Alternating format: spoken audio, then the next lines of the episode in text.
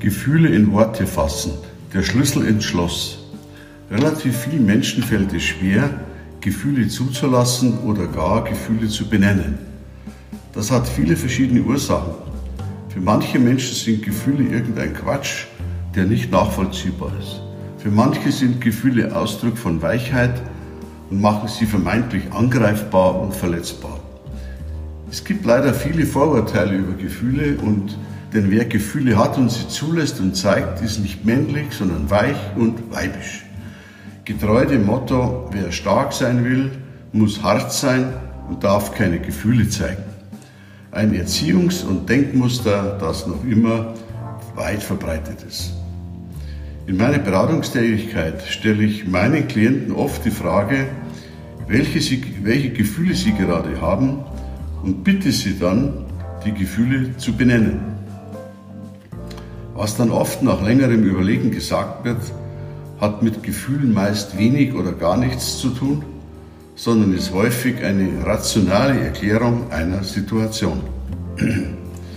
Insofern sind leider viele Menschen nicht in der Lage, ihren Gefühlen einen Namen zu geben. Sie fragen sich jetzt vielleicht, warum ist oder wäre dies denn wichtig? Der Individualpsychologe Dr. Alfred Adler sagte einmal, Gefühle sind der Rauch unserer unbewussten Gedanken. Deshalb haben Gefühle eine große Bedeutung, um Zugang zu unserem unbewussten Gedankengut und zu unseren Situationsbewertungen zu erlangen. Jetzt können Sie natürlich fragen, wozu brauche ich den Zugang zu meinen unbewussten Gedanken? Die Antwort ist ganz einfach.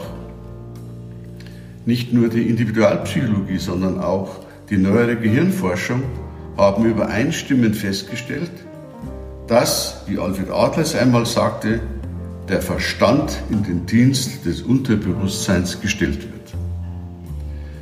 In der limbischen Gehirnforschung wurde vor vielen Jahren festgestellt, dass ca. 80 Prozent der Entscheidungen bereits getroffen sind, bevor sie auf die rationale Ebene gelangen, also bevor wir uns unseres Verstandes bedienen können.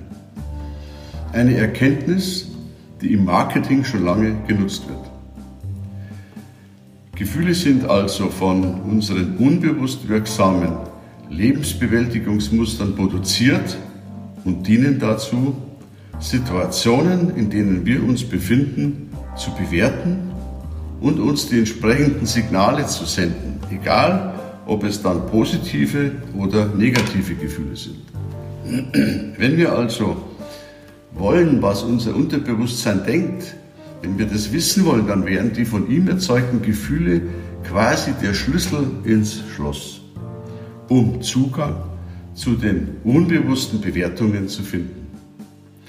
Erst dann könnten wir nämlich unseren Verstand gezielt benutzen und die eigenen Gefühle genauer betrachten, ob sie nach rationalen Erwägungen berechtigt oder nicht berechtigt sind, was gerade bei negativen Gefühlen von großer Bedeutung sein kann, ob sie objektiv betrachtet richtig und hilfreich sind oder vielleicht sogar nach objektiver Einschätzung falsch und deshalb unbegründet sind. Prüfen wir das nämlich nicht, entfalten die Gefühle ungehindert ihre Wirkung, was manchmal fatal sein kann. Egal, ob wir Gefühle wahrhaben wollen oder nicht, sie entfalten also ihre Wirkung. Mehr noch, wenn wir unsere Gefühle unterdrücken, werden sie automatisch von unserem Unterbewusstsein verstärkt. Die Lösung kann also nur lauten, Gefühle anzunehmen und versuchen, sie zu verstehen und zu deuten. Gefühle sind also Signale unseres Unterbewusstseins, das uns damit etwas sagen möchte. Gefühle sind die Vorstufe von Körperreaktionen und die Vorstufe für unser Verhalten. Wenn sich beispielsweise jemand ohnmächtig fühlt und hilflos, dann wird häufig das Gefühl der Wut erzeugt und das daraus resultierende Verhalten kann Schreien oder andere aggressive Verhaltensweise sein. Deshalb wäre es auch besser, erst das Gefühl zu kennen und es zu benennen. Zum Beispiel zu sagen, ich ärgere mich oder ich bin gerade wütend, um dann auch ruhiger und sachlicher bleiben zu können, denn damit werden wir von anderen Menschen ernster genommen, als wenn wir einfach nur lospoltern. Wenn man Gefühle also in Worte fassen kann, dämpft das die Belastung und nimmt Druck raus.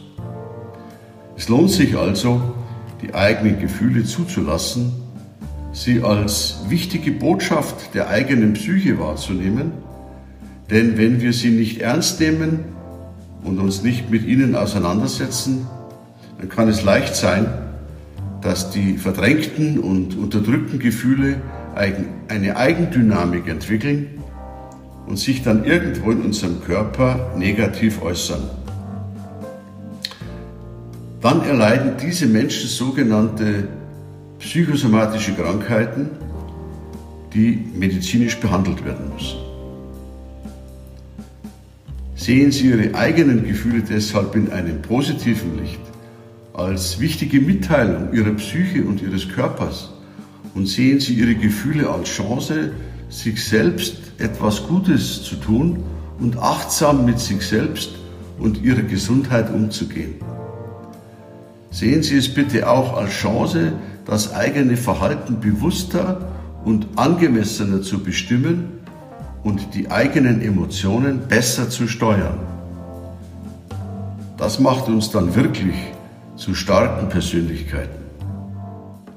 Stark sind also nicht diejenigen Menschen, die ihre Gefühle verdrängen und stark tun, sondern diejenigen, die ihre Gefühle zulassen, sie annehmen und sich mit ihnen selbstverantwortlich auseinandersetzen.